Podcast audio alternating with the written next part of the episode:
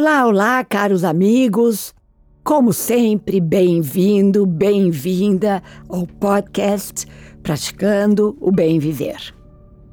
Eu sou Marta De Luca, compartilhando semanalmente aqui episódios sobre variados temas ligados a yoga, meditação e ayurveda, para inspirar você a trilhar os caminhos do bem viver. E continuamos por aqui aprofundando a importância da saúde dos sete tecidos que compõem o corpo humano. Como já vimos, o primeiro foi plaza ou rasa, e o segundo, racta ou sangue. E agora entramos no terceiro tecido da cadeia, músculo. Em sânscrito, Mamsa. Mamsa é composto de muita terra misturada com água e fogo. Sua missão no nível físico é literalmente ligar. Os músculos, como uma camada gelatinosa, servem para cobrir e dar força a toda a estrutura do corpo. Mamsa vem da raiz sânscrita mam, que significa segurar firme. Sua missão no nível emocional é nos capacitar para a ação. Quando o suficiente, o tecido muscular nos confere coragem, confiança e força, além de nos tornar abertos, felizes e capazes de perdoar. Temos capacidade para fazer exercícios físicos, nos adaptamos perfeitamente ao movimento e desenvolvemos um bom teor muscular. Alimentos excelentes para o fortalecimento de mamsas são grãos como trigo e aveia, feijões, nozes, e proteínas em geral, como carne. Em excesso, pode aparecer inchaço, obesidade, aumento do fígado, irritabilidade e agressividade. Em deficiência, a pessoa sente cansaço, fraqueza nos membros, falta de coordenação motora, medo, insegurança e infelicidade. Além dos músculos, esse tecido controla também tendões e a nossa pele. Precisamos focar no equilíbrio desse tecido para evitarmos perda ou ganho de peso. Quando perdemos peso, automaticamente perdemos músculo, o que vai gerar a exposição dos ossos e a perda de colágeno na pele. Uma rotina diária e estável com exercícios no solo, práticas com peso de acordo com a vitalidade da pessoa.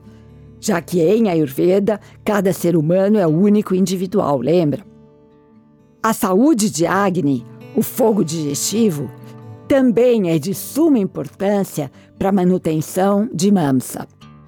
O uso da fórmula Tricatu e gengibre na alimentação é de extrema importância também. Todos os produtos ayurvédicos que menciono nesses episódios podem ser encontrados no Insta, arroba ojas, empório. De acordo com a Ayurveda, especiarias quentes que não secam o organismo são apropriadas para essa finalidade, como, por exemplo, balá, ashwagandha e licorice. Relembrando aqui que você encontra todas elas no Empório Ojas. Foco deve ser mantido no aumento da força através de exercícios e de alimentação adequada, sempre. Suplementos proteicos e de colágeno também podem ajudar.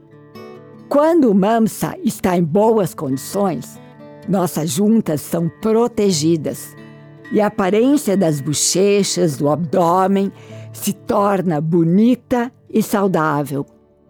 Praticar yoga com constância, principalmente os asanas musculares, são importantes. Pranayamas, os exercícios respiratórios e meditação diária são também de extrema valia para manutenção e equilíbrio não só de mamsa, mas também de todos os outros tecidos. A cadeia se fortalece como um todo. E vale lembrar aqui a importância de observarmos os autocuidados sempre, dia após dia, porque é somente a partir daí que colheremos os frutos. A Ayurveda nos ensina que não precisamos esperar ficar doentes, mas precisamos sim promover e gerar nossa própria saúde através da prática desses conceitos milenares que podem ser inseridos na nossa vida de uma maneira fácil e simples. Trio Maravilha aqui, lembra?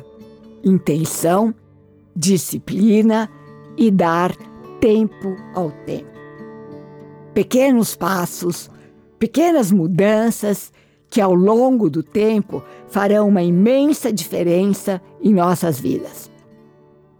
E aqui, pessoal, me despeço com a já famosa saudação indiana: o ser que habita em mim, saúde o ser que habita em você, e todos somos um só ser de luz.